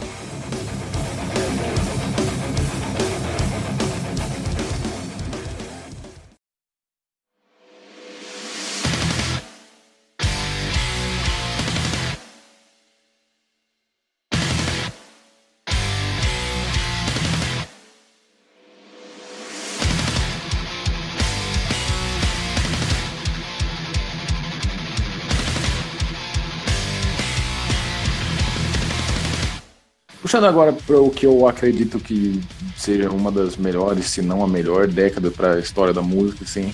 A, a década de 2010 tro- trouxe destaque para o thrash metal em geral, novamente. E uma das bandas responsáveis por esse é, por essa luz ter voltado ao gênero, né, foi o Havoc. Havoc é uma banda que teve a sua formação na década de 2000 ainda, eles lançaram o Burn em 2009, se eu não me engano, mas o destaque dos caras realmente começou a vir a partir da década de 2010 e já abrem a década com o pé na porta. Time is Up, eu lembro da repercussão que esse álbum teve, por, mar, por menor que eu era na, na época, e tem até hoje, assim, dentro do círculo de thrash metal, que os caras colocam esse álbum do Havoc como o melhor deles, eu também coloco, e coloco próximo de álbuns como Master of Puppets, esse tipo de coisa, sabe? É, é um clássico moderno. Se tivesse sido gravado na década de 80, o pessoal tava louco em cima desse álbum. A discografia dos caras é bastante consistente, eles têm um som que até, até do vocal mesmo do David Sanchez é, é próximo, é um pouco mais próximo do Megadeth. Eu acho que é por isso que me agrada tanto. Mas Isso explica É. muita coisa. Mas é, como eu dizia, a discografia dos caras é bastante consistente. Depois do Time's Up, eles meteram o Unnatural Selection. É, esse álbum é bom pro caralho, só que, tipo, deixou a peteca cair um pouco, mas é, é difícil manter quando o, seu- o álbum anterior é o Time's Up, né? Tá sendo colocado nesse tipo de patamar. Aí eles voltaram um pouco mais técnicos com o com Side em 2017 e esse ano de 2020 eles lançaram o quinto álbum, ou V, ou 5, ou 5, ou é isso. Ouvi. Ouvi. e é, é um dos melhores álbuns do ano e é isso, é um spoiler da minha lista de fim de ano. isso aí. Uma curiosidade muito engraçada, é que não, não tem nada a ver, mano, mas eu sempre confundia Havok com o Reiken. Por causa do nome ser meio parecido, tá ligado? Não Moleque. tem nada a ver, mano. A confusão que eu sempre fazia é que não tem aquele canal The Second Songs, que é o maluco que faz cover de músicas com 20 estilos diferentes e ficou fazendo Sim. cover de Cara, eu sempre jurava que esse maluco era o vocalista do Havok, mano. Ué. Que rolê aleatório, né? Né? Porra. Cara, mas assim, mano, só um comentário breve, não sou um grande conhecedor da banda, mas curto bastante, assim, o que eu ouvi. E principalmente esse álbum do desse ano, o V, eu achei muito bom, gostei bastante. Só que, cara, a impressão que eu tenho, mano, é que o Havoc acabou se tornando, tipo, essa grande banda de trash dos anos 10 porque eu sinto um equilíbrio muito grande assim entre o, o rolê de homenagem aos clássicos oitentistas e tudo mais e uma parada mais moderna, tá ligado? Eu noto assim que eles equilibram bastante, então de certa forma, ao mesmo tempo que consegue dar uma modernizada na parada do trash que passou por alguns perrengues justamente por ter se estagnado um pouco, também consegue homenagear e consegue soar familiar pros apreciadores da parada mais clássica, né? Não, eu concordo muitíssimo, na verdade. Tipo, uma coisa que eu comentava bastante com a Gabi, inclusive, que o Havoc é, é a banda perfeita, assim, de trash moderno. Porque eles conseguem fazer essa coisa do trash clássico com um elemento mais moderno. Eu acho que o álbum desse ano é o que eles deixaram mais modernos, assim, só que não, não perderam a mão do, do clássico ainda, sabe? O Time's Up eu vejo que é, é um álbum reverenciado bastante pelos. por, por quase toda a comunidade de thrash metal, assim, porque lembra muito alguma coisa que seria gravado na década de 80. O álbum desse ano, o V, né? Eu não, não vejo dessa maneira, eu vejo já como, ok, isso real é trash moderno. Tipo, não, não tem como isso ser pensado até na década de 80, o que é bizarro. Mas, é, sei lá, ouçam o Havoc, é extremamente boa, mano.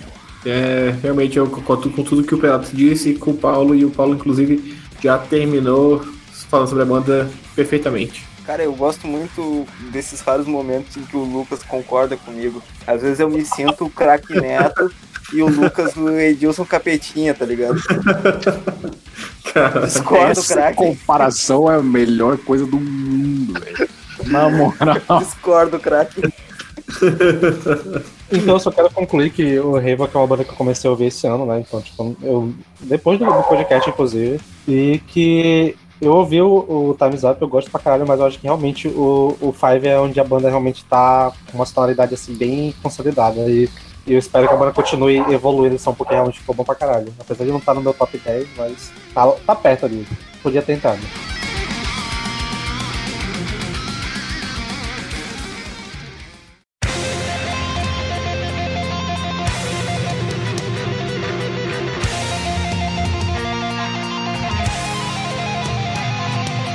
Infelizmente, a banda que eu mais gosto da década de 2010 é o Vector. E devido às polêmicas, eu abri com assim, infelizmente. Mas eu vou tentar focar mais na questão da sonoridade deles primeiro, antes de falar sobre essas polêmicas. A mesma coisa do Havoc, eles tiveram a formação, se eu não me engano, no início da década de 2000, só que eles foram gravando demos e gravando demos e gravando demos. O Black Future é o álbum de estreia deles, de 2009. E, bom, se eu comentei sobre o aspecto de black metal que tinha numa banda como Toxic Holocaust ou no Skeleton Witch da vida, o vocal no Vector, se, se você vai esperando um Mustaine da vida, você vai esperando um James Hetfield da vida, prepare-se para decepção, porque o cara canta black metal bem produzido. É isso. Não, não tem muito o que você falar sobre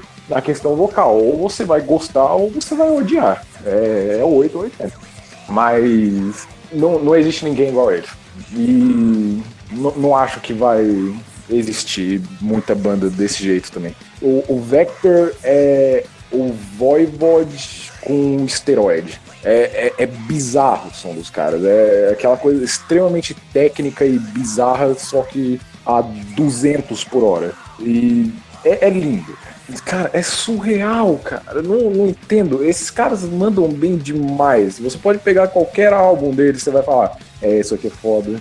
Mas o Terminal Redux, o Terminal Redux, cara, é, só não é meu álbum favorito de trash porque o Rust in Peace existe. É, é nesse nível. Ô, louco, mano. Caralho. Velho, assim, o que eu, eu conheci a banda estudando pro podcast, então, tipo, tem um background zero, tá ligado? Só que, cara, eu curti muito, meu. Tipo, pegando o greatest, assim, sabe? Principais faixas do Spotify e tal. Cara, eu curti muito, meu, que a, a banda soa com uma parada melódica, assim, sabe? Um instrumental muitas vezes melódico e ao mesmo tempo rápido e super enérgico, que eu achei muito interessante, não tinha visto sendo aplicado dessa forma no trash antes, cara. Eu achei uma parada bem original, mano. E eu queria destacar uma música que eu ouvi, tipo, logo explodiu minha cabeça, que eu achei do caralho, que é a Charging the Void foi, tipo, das músicas que eu ouvi da banda, foi a que mais me impressionou, assim, cara. E a respeito das polêmicas, assim, tipo, passar, queria passar pros ouvintes, que a gente até teve um momento engraçado aqui.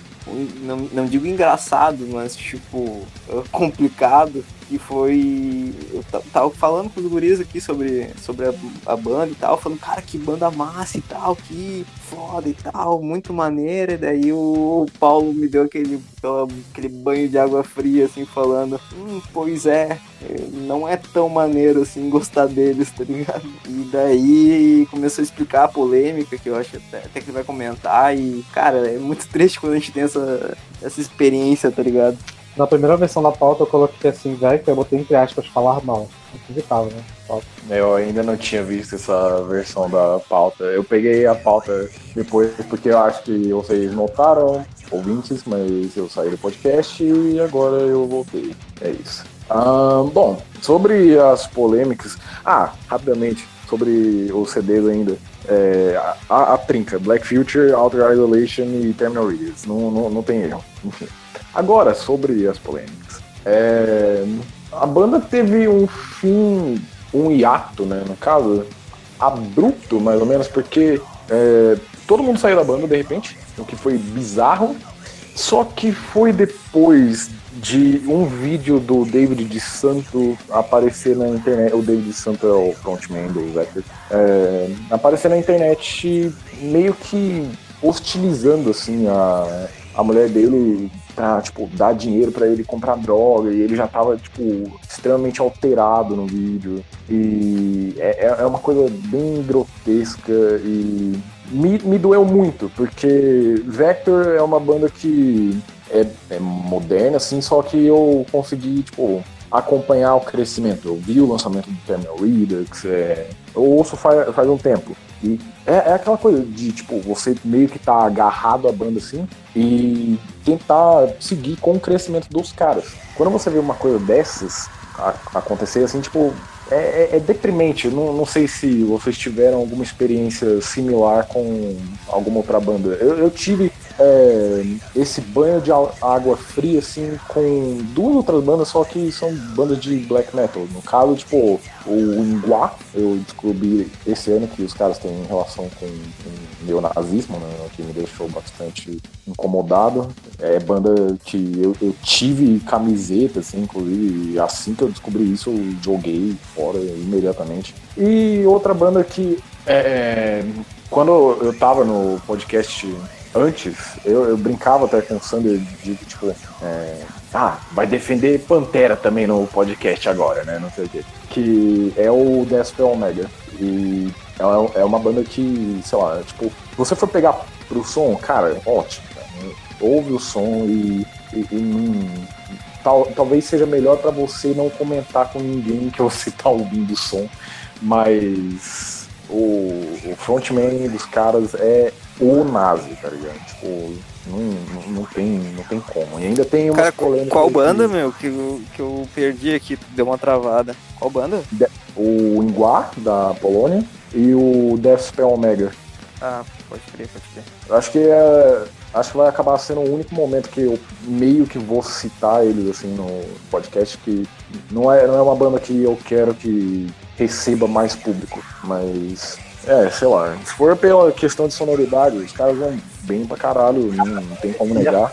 Eu falo bem porque o Nguá, nossa, os Ensaios of Fatality é tipo um dos melhores álbuns que eu vi na minha vida, bicho. Caralho. É, é bizarro. Aquele acréscimo final. Se vocês quiserem dar audiência pra qualquer uma dessas bandas que eu acabei de falar, é por vocês, assim. Eu não recomendo que vocês usem Spotify, caso vocês vão, vão dar audiência pra essas bandas, porque, sei lá, os caras vão continuar recebendo dinheiro em cima de vocês e é isso aí. Baixem, baixem músicas piratas.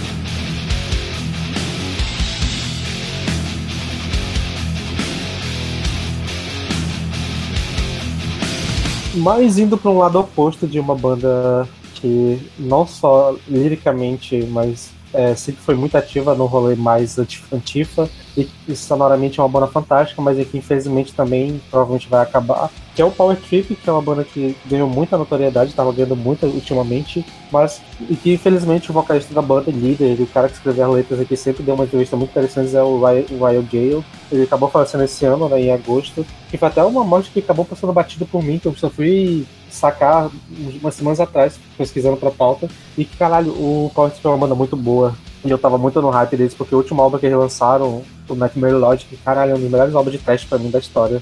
É impecável do começo ao final. Eles têm uma sonoridade um pouco mais, assim, obscura pro trash, não sei se vocês vejam essa parada também. Tipo, uma sonoridade um pouco mais pesada, mas não de, de riff, mas de, sei lá, tipo, uma construção da melodia. Não sei, não sei explicar direito, mas Mais denso, né? é um rolê mais denso e tal, que eu acho que Pois é. Cara, não sei se algum de vocês sabe, mas o que que ele morreu, cara? Porque eu lembro que na época, em agosto saiu a notícia e tal, muita gente comentou, mas eu não.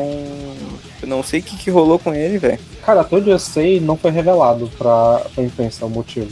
Então, não- realmente não tem como saber. Eu, pelo menos, eu não vi nenhuma notícia falando sobre motivações ou causa nem nada. Então, sei lá. É, o, o Power Trip, cara, infelizmente, como o Sander disse, é uma banda que tem um potencial altíssimo pra acabar. E é, é infelizmente, cara, porque vocês que ouviram o episódio onde eu tava falando bastante de Death Heaven, é, essas bandas assim, tipo, essas bandas que tiveram um destaque maior na década de 2000, eu acho que eu posso colocar Pallbearer, Ghost, Death Heaven, cresceram bastante no círculo um, underground, indie também, não só de metal, mas em música em geral. Eu tava vendo a Pitchfork, a Pitchfork da vida, postando o Nightmare Logic na, na lista deles. Esse tipo de coisa, sabe?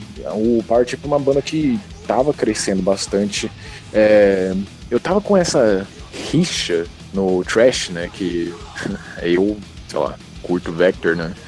E quando eu tava vendo que pô, os caras, em vez de colocarem, sei lá, o Terminal Redux no, no top 1 deles, eles estavam colocando Nightmare Logic. Ficava tipo, não, não, tá, tá errado. Aí eu fui pegar pra ouvir o CD, porque é, não, não tá tão errado assim, né? Tipo, os caras iam bem demais, cara. E essa foi uma das várias perdas de 2020 que me abalou bastante, cara. É uma banda que eu tava acompanhando o crescimento também e infelizmente não sei se eles vão continuar mais. Bom, e continuando, aí uma outra banda que surgiu nessa década e que vem de um lugar até curioso pro gênero, que é o Lost Society, que vem da Finlândia, e que é uma banda que, sinceramente, eu nem sei como é que tá hoje em dia, porque eu só ouvi os dois primeiros álbuns dele, mas são dois álbuns do caralho, mas é, eu não já acabei, sei lá, eu larguei o Trash Metal e acabei largando o que eles lançavam. Inclusive, acho que até eles lançaram álbum esse ano e eu não cheguei a ouvir. Mas que era uma banda muito promissora e que tinha uma sonoridade assim que me lembrava o Anthrax do, dos anos 80, que era o trash mais assim, brincalhão, mais alegre, mas que tinha uma, um peso muito legal. Trash moleque, né, meu? É exatamente o trash Trash bem, ousado e alegre. Como eu costumo dizer, né, o, o trash toque me voe. É, é exatamente a sonoridade deles. Tá com saudade dessa frase já. Cara, Lost Society é. É estranho porque, tipo, toda, toda associação que eu pego com a Finlândia, assim, de banda que surgiu pós. Aliás, dos, dos álbuns que tem mais destaques pós 95, eu fico tipo, ah não, não vou ouvir. Ou é Melodeath, ou, ou é Power Metal. Não, não tenho muito o que ouvir aqui, Pois é, né, meu? Finlândia parece ser muito um bagulho melódico, né, cara? Meu, eu conheci o Lost Society estudando pro podcast também. ah, ou melhor, eu ouvi e daí eu encontrei uns clipes e tal e lembrei que eu já tinha trombado nessa banda anteriormente. Cara, pelo que eu saquei, mano, de uns álbuns pra cá, eles já fugiram um pouquinho daquela parada mais trash clássico, assim, sabe? E já estão apostando numa sonoridade mais moderna, assim, e eu curti bastante, velho. Eu achei bem interessante. E uma coisa que eu achei bem curiosa é que eles são, tipo, super jovens, né? A banda começou, tipo, era uma gurizada de uns 15 anos, né? Tipo, O primeiro álbum dele saiu, ele tinha uns 14 pra 15 anos. E era até uma das chama, do tipo, da parada que chamava a atenção. Era, caralho, os malucos novinhos, 14, 15 anos lançando álbum fudido, assim, sei lá. O primeiro álbum deles é muito bom, tem umas músicas mó legal. Assim, é aqueles clichês de trash, mas caralho, é bom, porra, bicho, é bom demais. pô, uma piazada de veio- 15 anos, né, mano? E eu lembro que nessa, eh, tipo, eu descobri a banda mais ou menos nessa época com o brother meu, o Diego, né? Já chegou a gravar aqui com a gente. Ele e um outro amigo nosso, amigo do, do Felipe também, chegou lá com a gente um dia, olha essa porra aí. Aí ele botou pra gente, tipo, era uma época que eu já tinha meio que largado de mão de trash, ele e a banda foi a que fez eu voltar a ouvir, que foi a, a essa renovação que eu precisava. Daí que eu fui atrás de outras bandas e tal. Então, tipo, o Lost Society é uma banda que eu tenho uma relação emotiva, assim, bem legal. Tipo, apesar de eu ter largado de mão, mais porque eu enjoei de novo do trash, mas eu acho legal, acho que os meninos, os meninos são, são da hora.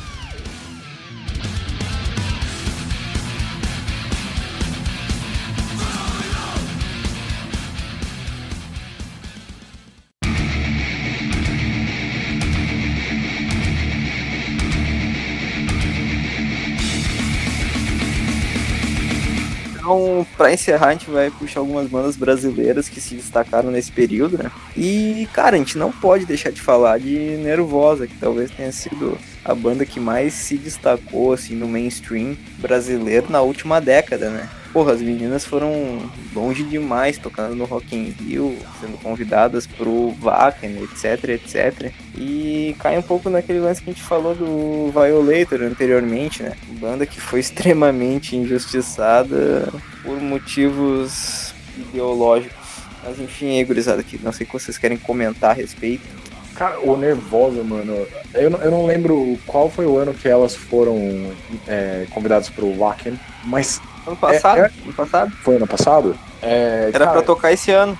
Era pra tocar esse ano e não Ah. rolou por causa da pandemia, daí a banda se separou. Uhum.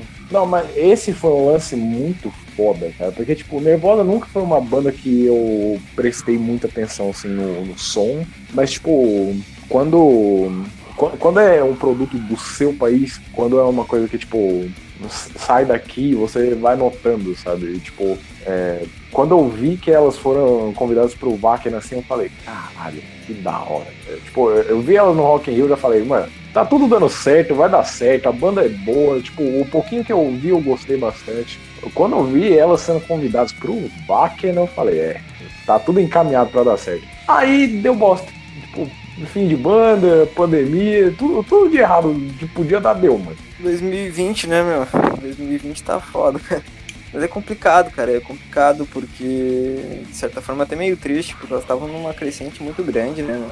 Mas enfim, vamos ver. Agora a formação nova tá bem interessante. Elas lançaram um single muito bom. muito bom, mas a gente tá nítido que tipo, a banda vai dar uma repaginada na sonoridade, assim, pelo fato de, de trazerem integrantes de fora, tá claro que a Prica vai, vai investir, tipo, na Europa para fazer som, se tornar uma banda internacional de vez, né?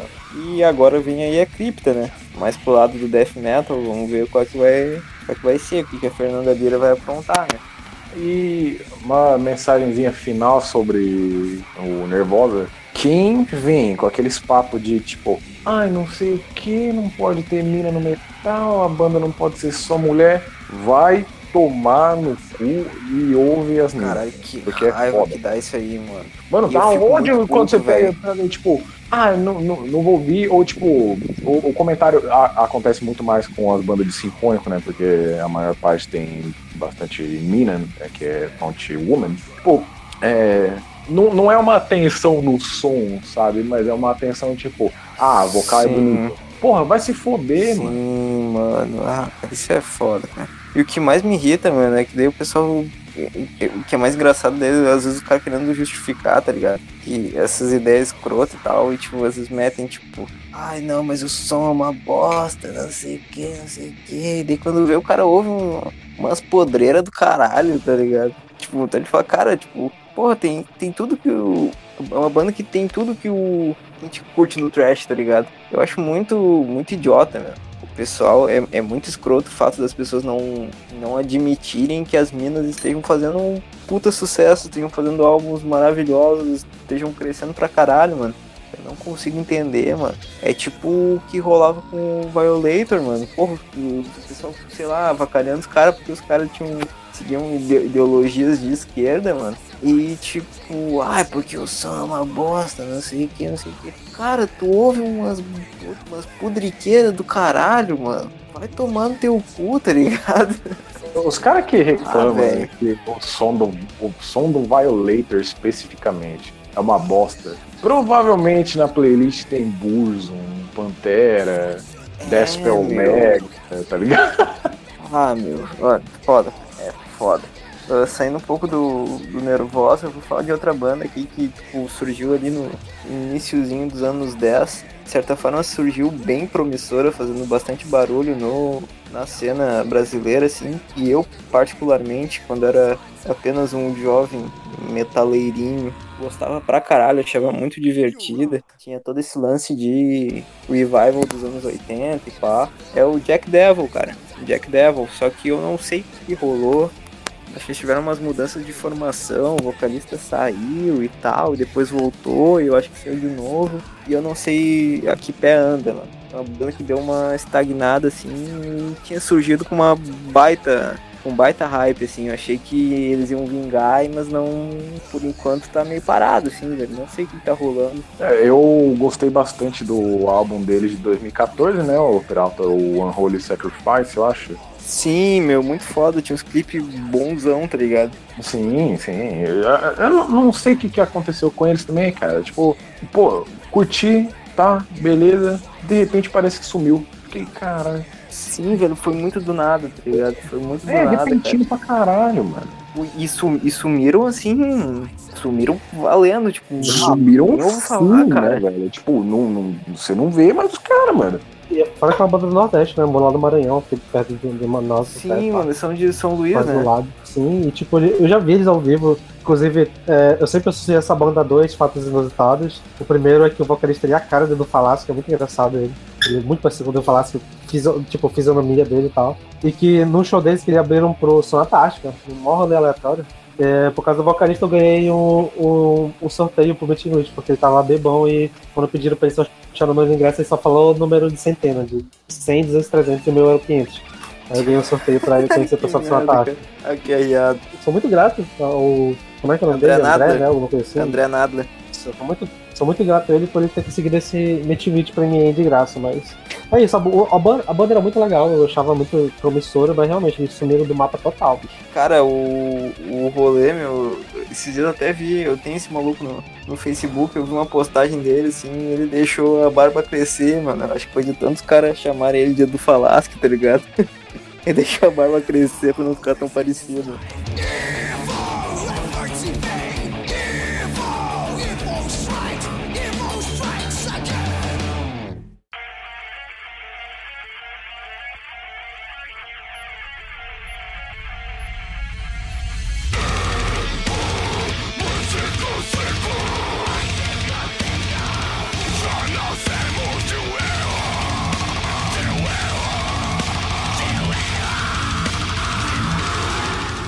Passando mais pro hardcore, passando mais para esse lance um pouco mais ligado com o groove também. O Project 46 é outra banda com bastante destaque que surgiu no, na década de 10 e acho que foi perdendo um pouco da luz assim, mas ainda é uma banda grande aqui no Brasil, o que, sei lá, é meio que lógico porque eles são uma das pouquíssimas bandas que cantam no seu idioma latino que eu consigo ouvir tranquilamente. Eu consigo ouvir uma banda cantar em finlandês, outra banda cantar em alemão. Eu tenho pavor quando eu escuto banda cantar em espanhol. E eu tenho pavor de metal sendo cantado um pouco mais limpo em português. Os caras fazem metal em português, parece uma coisa maravilhosa, cara. É impressionante. Soa muito bem, né, cara? Soa muito bem, velho. É que o português é uma letra, é uma, uma língua meio complicada, né, velho? Não sei, pô, as coisas soam meio estranhas, assim, pra se cantar Não, metal sabe em que é? português, Na moral, né? na moral, na moralzinha, é que normalmente música de metal não sabe compor letra. Em inglês dá pra disfarçar quando a letra é ruim, mas em português tu Sim. saca que a letra é ruim. Aí quando a letra Sim. em português tu saca que a letra é ruim, já de cara tu já não curte. Pode ser isso aí, velho. Pode ser isso aí, mano. Pode É ser, um bom, ser é um isso bom aí mesmo, ponto, cara. cara. Mas É isso, um- é um isso bom ponto. só, isso só mostra que o Projeto 46 é uma banda melhor ainda. Porque, tipo, Sim, o, mano. que seja feita a nossa vontade. Eu acho que é o CD de 2014 deles. Cara, Que álbum CD foda, cara. Foda, mano. Que CD foda Que por álbum inteiro, foda, assim, mano. tá ligado? E, tipo, as letras são extremamente bem escritas, tá ligado? Tipo, é, Erro Mais 55 é uma das melhores músicas da última década. Vai se foder, Cara, e- mano, na moral, velho. Ô meu, eu vou te falar, velho, esse álbum é tão foda, meu, que esse dia eu tava no trampo, tava ouvindo esse disco, mano. Quando eu olhei pra baixo, eu tava de bermuda, tá ligado? Tava de bermudão, mano. Tava de bermudão abrindo moche, tá ligado? Meu, que álbum foda, velho. Não, É- mas é- é- essa, essa piada vai pra Carole aqui. Da, expressão metal de usar bermuda. Não, mas é, velho, tipo, soa como um CD que você deve ouvir de bermuda dando soco nos outros, tá ligado? Rodando o bracinho, né? meu? É, tá ligado? Imitando o logo do DRI. Tipo, eles estão nesse nesse rolê groove, assim, e eles puxam às vezes um bagulho mais melódico, assim, até um pouco do metalcore e tal, que eu acho bem interessante, cara. Enfim, mano, eu acho que, tipo, de repente ao lado do Nervosa mesmo, cara, acho que é a segunda maior banda brasileira, assim, dos últimos tempos, que mais se destacou, tá ligado? De tocar em festival grande, pai, tá sempre na boca da galera, velho. Eu acho uma banda bem interessante, mano. É, é engraçado porque o, o Project 46 ele meio que teve também uma, uma ajuda de uma galera ali lá pra 2013, cara, 2014, quando lançou o segundo álbum. Teve uma galera, tipo, falando bastante da, da banda e tal. Esse álbum de 2014 realmente é muito foda. É, eu ouvi ele um pouco na época. Hum, Foi uma época que eu não tava mais tão focado no trash mais e tal, mas é um álbum bem legal mesmo. E eu fui tentar ouvir os últimos, as últimas coisas do, deles e não sei, não me descia muito bem, mas é uma banda que vale a pena ouvir. É uma ba- banda do Brasil que vale a pena ouvir pra caramba, de verdade. Bom, e pra finalmente fechar o episódio, né? Que deve ter ficado longo, não sei, né? Bora ver como é que vai ficar a. A gente traz aqui a nossa figurinha carimbada que a gente tem desde o nosso episódio número zero, né? Desde o piloto, que é o Surra, a banda de Santos, Trash Punk, bom pra caralho, só tem lançamento fudido. É, nem sei o que dizer muito, porque caralho, o som é muito bom, as letras são foda, os caras da banda são muito da hora, tipo, os caras são muito gente boa, tem um discurso da hora pra caralho, sei lá, tipo, eu pago pau demais pro Surra. O pior é que eu tô eu pagando pau pra caralho também pra eles, velho, porque eu conheci a banda por causa do podcast. E eu falei, pô, no trash é não é mais a- a- o meu estilo favorito, mas eu vou dar uma ouvida e tal. E porra, é muito bom, velho. Caralho, as letras deles são muito legais. E o que o Paulo falou sobre o Project 46, eu falo a mesma coisa do Surra. Porra, é, é em português, mas eu gosto muito, velho. É muito, muito maneiro de ouvir, velho. É muito bom. E só pra deixar mais claro que eu gosto muito dessa banda, cara, os primeiros dois álbuns, o som da guitarra, puta que pariu. Meu primeiro álbum, bica na cara, velho. O som da guitarra nesse álbum, puta que pariu, é muito bom. Eu, eu acho que é, um dos- é uma das coisas que eu mais gosto de, de, de- Uma das coisas de trash que eu gosto muito. Quando a guitarra não é mais do, do mesmo, sabe? Tipo, se você ouvir as os trash dos anos 80 e trashes do- que emulam o trash dos anos 80, a guitarra é sempre aquela guitarra um pouco mais sei lá, você sabe, você sabe que você ouve aquela guitarra e fala, é, tá emulando a guitarra dos anos 80. Essa guitarra da, do bica na cara, velho, é muito pesada, é quase um death metal, só que, nossa, é muito bom, muito da hora. Cara, essa banda é uma paulada na orelha, né, mano? Tipo, não é. Vou, falar pra vocês que não é tanto o meu tipo de som, mano. Mas, porra, velho, não tem como não curtir, mano. E, tipo, porra, a banda produto engajada e tal, e tem uma estética maneira, assim. A princípio, pelo que eu vejo o pessoal comentar, posso estar enganado, né? Mas quem conhece os caras dizem que eles são muito, são muito gente boa e tal. E, cara, eu acho bem interessante, mano. Uma banda que fez muito, muito. fez um estardalhaço no passado. Até lançaram Escorrendo pelo Ralo, que eu acho que é o melhor álbum deles até agora, que é muito foda, muito consistente. E, cara, eu acho que é uma das grandes bandas do Brasil no momento, né, velho? O pessoal tá, tá engajadaço, assim. E eu é percebo que eles já. Eles já construíram uma fanbase assim. Alucinada, mano. Tem gente que tá, tipo, dando sangue pelo bagulho, tá ligado? Então, sim. Mano, e tu vê disso, principalmente quando tu vê o show dos caras. E esse cara gosto muito bom, os shows deles são enérgicos pra caralho. Tipo, os caras realmente dão sangue no palco. Tem um ao vivo eu acho que vocês devem achar no YouTube, que é um que eles fizeram em Belém, um ao vivo em Belém, que é bom pra caralho, bicho. As músicas são muito foda. A, a, a, a presença de palco do vocalista, do Léo, cara, ele é bom pra caralho. Puta que pariu, ele canta bem. Tipo, o vocal dele é muito agressivo, com, o gênero combina muito. Ele toca pra caralho enquanto canta também. Bicho, é muita porra. Pago pau demais por cima, na moral. Eu gosto pra caralho também, eu, eu, eu pago pau pra caralho pros, pros caras. Meu único problema, assim, é que encosta muito no crossover, então tem muita música curta e eu fico, porra, velho. Pega, faz, faz as músicas aí, junta, junta as músicas, junta as mensagens e faz uma música de 3 minutos aí, velho. Mas é foda, mas enfim. Eu, eu acho que é o charme deles. Eu acho que ele- eles têm muita essa influência do Ratos, né? Então eu acho que acaba pegando muito disso. Mas, porra, é bom pra caralho, na moral. Cara, é- essa é uma definição que eu acho interessante, mano. Seria o Surra o Ratos de Porão moderno, cara? Eu acho que sim, na moral.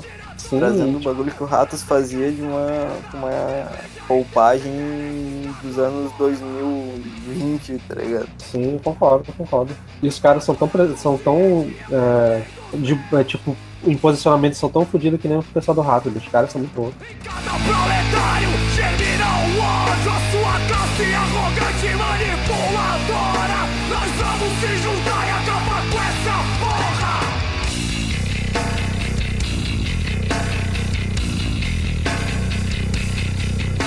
Então, galera, estamos aí encerrando mais um episódio, fechando a nossa saga, desvendando essa vertente tão querida pelos metaleiros, que é o trash, né? Então, se tiver alguma banda importante que a gente esqueceu de comentar, se você discorda, quiser nos xingar lá, pode xingar, que a gente te xinga de volta, a gente gosta de, do caos, a gente gosta da treta. Ah, é só chegar lá nas nossas redes sociais, o arroba VNE Podcast, lá no Twitter, no Instagram, Vinil na Estante no Facebook e VNE Tapes lá no YouTube para comentar o que tu achou do episódio, o que tu quer acrescentar ah, e interagir, que a gente tá aí para isso, né? E para encerrar, nós vamos celebrar o retorno do nosso cupincha Paulo e ele vai lançar a indicação dele para hoje. Não, antes de fazer a indicação, eu gostaria de agradecer que vocês me acolheram novamente e agradecer esse espaço de novo, enfim. A indicação de hoje fica com Skeleton Witch Beyond the Permafrost.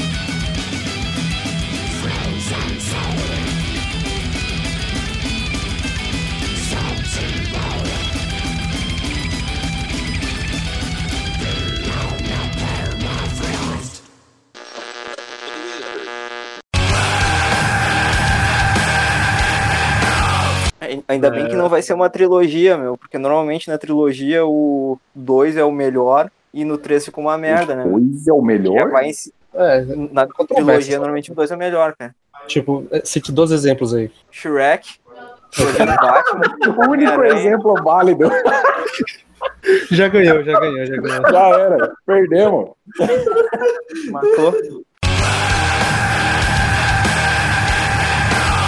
É, meu, o Exorder dá pra falar que é acreditado como o precursor do groove metal, né, meu? E a sonoridade é bem parecida com o Pantera também. Então a culpa é deles, né? O quê? A culpa é deles, então?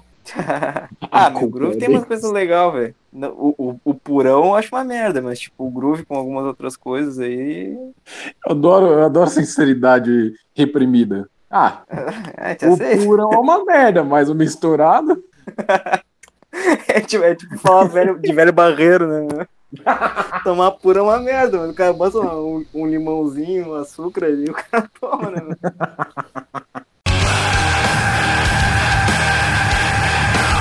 Eu tava ouvindo uma música que eles lançaram com aqueles magrão lá do violoncelo lá, tá ligado? O Apocalíptico? Isso, esses loucos aí mesmo. Os magrão do violoncelo. O, fa o foda ainda é eu conseguir saber do que tu tá falando. Que o álbum do, do Violator, o cenário do cara, aí é foda, né? Ah, mano, Só um pouquinho, cara. Eu ia falar do padre Marcelo Rossi fazendo um stage dive. Aí só tá de sacanagem, não. Aí é foda, velho. Aí é foda, velho. Passando agora pra um rolê um pouco mais ligado ao hardcore, assim, até um pouco de groove. O Hardcore, meu irmão. Zóio, filha da puta, Bagulho é doido mesmo, caralho. filha da puta. Perdi a concentração.